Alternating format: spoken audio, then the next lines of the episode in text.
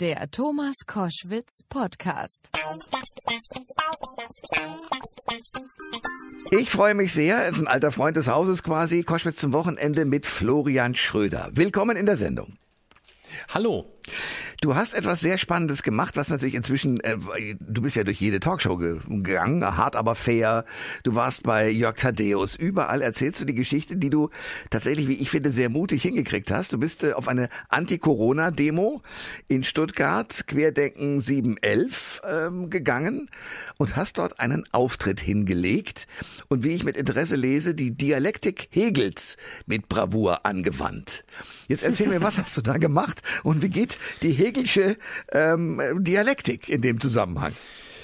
Naja, ich bin ja im Grunde hingefahren, weil ähm, das Ganze ein Missverständnis war, weil die dachten, ich sei einer von ihnen. Die hatten ähm, mein Programm, das der NDR aufgezeichnet hatte, gesehen und ja. da spiele ich einen Verschwörungsideologen. Ja. Und ähm, aber völlig überzogen und äh, die haben das ernst genommen und haben gedacht, ey, das ist einer von uns, der konvertiert jetzt zu uns, den müssen wir einladen, der muss bei uns sprechen. Und dann äh, wollte ich zuerst absagen und dachte dann, nö, das ist doch eigentlich mal eine Chance. Und äh, das ist doch super, wenn ich als Satiriker da hingehen kann und denen mal, mal ein bisschen was über Meinungsfreiheit erzählen kann. Und äh, dann habe ich gedacht, was mache ich? Ich gehe nicht hin und halte eine normale Demo-Rede. Ich komme auch nicht raus und beschimpfe die, sondern ich lege das Ganze dialektisch an, so wie Satire ja oft funktioniert. Das heißt These, Antithese, Synthese. Also zunächst These. Ähm, ihr sagt, ähm, die deutsche Medienlandschaft ist gesteuert. Ich sage euch äh, was, was euch gefällt, nämlich äh, bei gravierende Fehler des RKI und äh, von Jens Spahn in der Corona-Pandemie. Und am Ende sage ich euch, das habe ich aber aus den Mainstream-Medien. Vielleicht sind unsere Medien gar nicht so gelenkt. Synthese. Also, das heißt, ich habe immer versucht, hin und her zu springen zwischen Dingen, die die hören wollen und der Auflösung, so wie beim Thema Meinungsfreiheit zu sagen, wollt ihr totale Meinungsfreiheit und dann zu sagen, ich halte Corona für gefährlich, um zu sehen, was passiert. Ja, so, das ist äh, ein großartiger Auftritt. Man kann inzwischen in den sozialen Medien auch natürlich das Video dazu sehen und dich da sehen.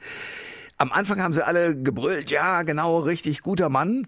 Und äh, irgendwann ging es dann los mit dem, ja, bravo noch, aber dann mit den Buhrufen. Wie war das für dich? Das war völlig okay. Das gehörte ja im Grunde zur Performance. Das habe ich ja einkalkuliert. Damit habe ich gerechnet, äh, weil mhm. ich ja wusste, ich sage was, was denen nicht gefällt. Also ist die unmittelbare Reaktion auf einer Demo, man ruft Bu. Und ähm, das war interessant zu erleben, hat mich aber emotional jetzt nicht berührt, weil es ja letztlich eine Form von Kunstaktion war. Ich bin ja da nicht hingegangen, um äh, zwangsläufig nur Applaus zu bekommen. Das hätte mich eher gewundert. Also das ist eine andere Situation, als wenn ich jetzt irgendwo auftrete, da sind Leute, die haben Geld für mich bezahlt und äh, buhen. Das würde mich dann schon mehr treffen. Ja, aber trotzdem trotzdem, ich meine, so ein, so ein Künstler wie du, auch wenn er nach außen hin ein Programm durchführt und logischerweise da auch eine gewisse Härte und eine gewisse Rolle angenommen hat, äh, man möchte ja doch irgendwie dann am Schluss für eine gute Leistung in den Arm genommen werden. Also wie ist das, wenn dann Leute traurig gucken, wenn du da von der Bühne gehst?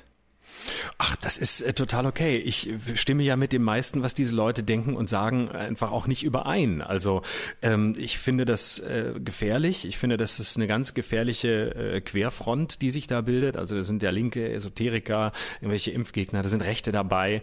Also ich, das ist nicht das Milieu, von dem ich beklatscht werden will. Da hätte ich mir jetzt eher Sorgen gemacht. Und äh, ich wollte nicht da rausgehen und sagen, ah, jetzt habe ich mir aber hier eine ganz neue Zielgruppe erschlossen, sondern ich wollte mit einer Klarheit rausgehen gehen und mit einer Klarheit, die etwas hinterlässt, nämlich offensichtlich seid ihr dann doch nicht so tolerant in Sachen Meinungsfreiheit, wie ihr das gerne proklamiert, weil äh, bei mir habt ihr ja schon große Schwierigkeiten, nur weil ich mal ein paar andere Sachen sage, als ihr sie sonst hier zu hören bekommt. Ja, aber wenn du das doch sozusagen schon wusstest und sozusagen auch mit dieser Haltung hingegangen bist, warum hast du es dann überhaupt gemacht? Weil ich es ausprobieren wollte, wie es ist, weil ich wissen wollte, wie die Reaktionen sind. Also ich habe das einkalkuliert, aber nicht gewusst. Ich habe auch vorher gedacht, vielleicht buhen die mich von der Bühne nach zwei Minuten und wollen überhaupt nicht hören, was ich zu sagen habe. Oder sie buhen mich von der Bühne, ohne dass ich ein Wort sagen konnte. Oder sie hören ein bisschen zu. Das war alles offen. Also das Schwierigste wäre wirklich gewesen, sie hätten zum Beispiel gesagt, womit ich auch fast gerechnet hatte, ähm, dass die mich sofort da runterholen, äh, weil ich äh, einfach aus dem Mainstream komme und äh, die mich für, den, für ein trojanisches Pferd halten, was ich ja auch war. Und ich wollte einfach mit satirischen Mitteln, ohne Beleidigung, ohne Beschimpfung und ohne die üblichen Begriffe, die man so übereinander oder miteinander verwendet, gucken, ähm, ist es so, wie ich fürchte, dass es ist, oder sind die vielleicht am Ende doch äh, toleranter, als ich dachte? Und man muss ja sagen, in einer gewissen Hinsicht waren sie das ja auch. Sie haben mich ausreden lassen und sie haben äh, tatsächlich auch Leute drunter gehabt, die ja bis zum Schluss auch applaudiert haben. Also ich glaube, da ist schon eine sehr amorphe Masse, die da zusammenkommt. Hattest du die Hoffnung, auch ein paar Leute überzeugen zu können? Ja, das ist immer so ein bisschen äh, missionarisch. Äh, nee, das hatte ich in dem Sinne nicht. Äh, mir reicht ja schon, wenn durch meine Arbeit Menschen ins Grübeln, ins Nachdenken kommen oder vielleicht nochmal versuchen, Dinge von der anderen Seite zu sehen oder einfach ins Zweifeln kommen. Also die Leute, die da vielleicht hingehen und denken, ja, keine Ahnung, was ich so bei YouTube sehe, das ist vielleicht doch richtiger als das, was ich in der Tagesschau sehe.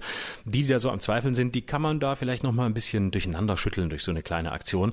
Aber ähm, jetzt Leute bekehren, das ist mir dann zu, das ist mir zu missionarisch. Das das ist nicht äh, meine Aufgabe. Florian Schröder ist bei Koschwitz zum Wochenende. Großer Auftritt in Stuttgart. Er war bei einer äh, Anti-Corona-Demo, hat vor allen Dingen vorher, das habe ich auch gesehen, diesen NDR-Beitrag, wo du sozusagen völlig alleine, ohne Publikum, äh, dich sozusagen auch als Corona-Gegner äh, in der Rolle dargestellt hast. Äh, überzogen, aber teilweise auch sehr wütend. Da war auch ein Stück Realität drin, gerade wenn es darum geht, dass Künstler nicht auftreten können, oder? Klar, also das Ziel der Nummer war ja eben auch, äh, diese Ambivalenz zu zeigen, zu zeigen, dass die Grenze zwischen ähm, unserer äh, Wahrheit, unserer Wirklichkeit und der Wahrheit oder Wirklichkeit von Verschwörungsideologen ganz dünn ist. Das sind nicht die und wir, das sind nicht die Wahnsinnigen, die alle Idioten sind und wir die Schlauen, die es verstanden haben, sondern äh, das ist manchmal nur eine minimale Akzentverschiebung. Das ist ein einziges Wort, das man ändert und schon ist man in einer komplett anderen Welt. Und das wollte ich zeigen. Und natürlich haben oft diese Verschwörungen Verschwörungsideologien ja einen wahren Kern und sind ja im Kern in ihren Ängsten manchmal sogar gar nicht so unbegründet. Also wenn man sieht beispielsweise, was passiert mit unseren äh, Daten, wenn wir jetzt im Restaurant angeben müssen, Telefonnummer, Name, Adresse und man sieht, äh, es würden sofort die Daten von der hessischen Polizei beispielsweise missbraucht für ganz andere Zwecke, dann sieht man, okay, diese Überwachungsangst, die da zum Teil herrscht, äh, dafür gibt es Gründe und Argumente. Nur das, was diese Leute daraus machen, das ist eben völlig absurd und vollkommen irrational, dann da gleich draus zu machen, wir sind in einer DDR 2.0 oder in einem neuen 1933. Und deswegen ist die Gefahr von denen so groß, weil sie eben etwas völlig äh, an die Sache nicht mehr gebundenes daraus machen. Und ich wollte diese Nähe aber zeigen, dass es manchmal nur ein Wort ist, ein kleiner Schritt und man ist äh, in der Verschwörungsideologie. Das sagt Florian Schröder, der großartige Kabarettist, der jetzt wieder ganz langsam in Berlin anfängt äh, aufzutreten, trotz oder wegen Corona oder mit da diesen äh, ja mit diesem Virus. Florian, danke für deine Zeit und äh, bis demnächst. Bis demnächst, danke dir. Alle Informationen zur Sendung gibt es online auf thomas-koschwitz.de.